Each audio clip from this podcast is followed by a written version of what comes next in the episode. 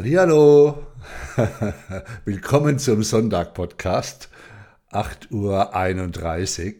Ich hatte gestern schon alles fertig. Wer mich kennt, weiß, ich erledige meine Sachen. Schon Sonntag-Podcast vorbereitet zum Hochladen.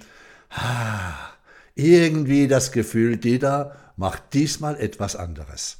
Ich rein in mein wunderschönes Schreibbüro und äh, vor mein Bücherregal und da ist mir das Schubkarrenbuch in die Hände gefallen. Und das Schubkarrenbuch ist das einzige meiner Bücher mit einem schönen roten Lesebändchen. Und im Buch war das Lesebändchen so irgendwo in der Mitte platziert. Ich klapp aus und was sehe ich?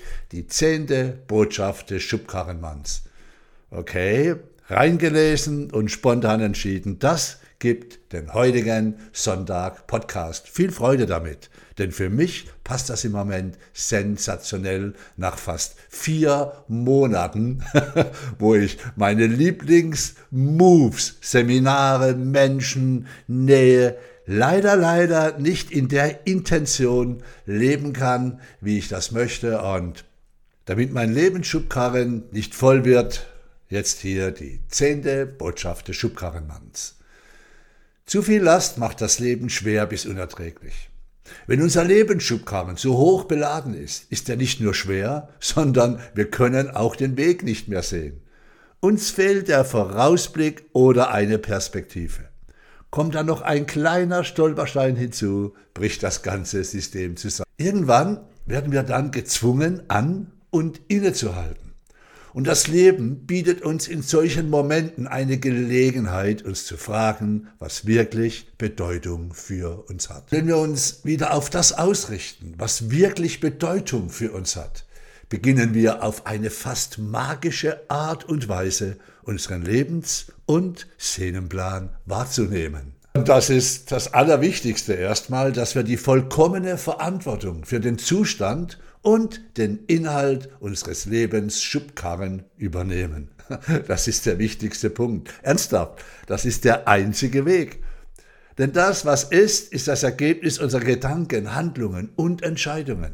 Und je ehrlicher wir zu uns selbst sind und je offener wir uns die aktuelle Situation anschauen, desto klarer werden wir unsere Optionen wahrnehmen. Wir sprechen niemand schuldig, auch nicht uns selbst.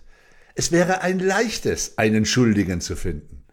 Es kann sogar sehr gut sein, dass andere ihren Anteil daran haben, dass momentan unser Leben Schubkarren so aussieht, wie er aussieht. Doch es war unsere Entscheidung, wie wir damit umgehen. Und das ist es immer noch. Und wir können jetzt erst recht etwas unternehmen. Ich zum Beispiel gehe heute Motorrad fahren. Yeah. Wenn du keinen Schuldigen bezeichnest und wenn du deshalb auch keinen Schuldigen findest, denn Schuld ist ein statischer Zustand.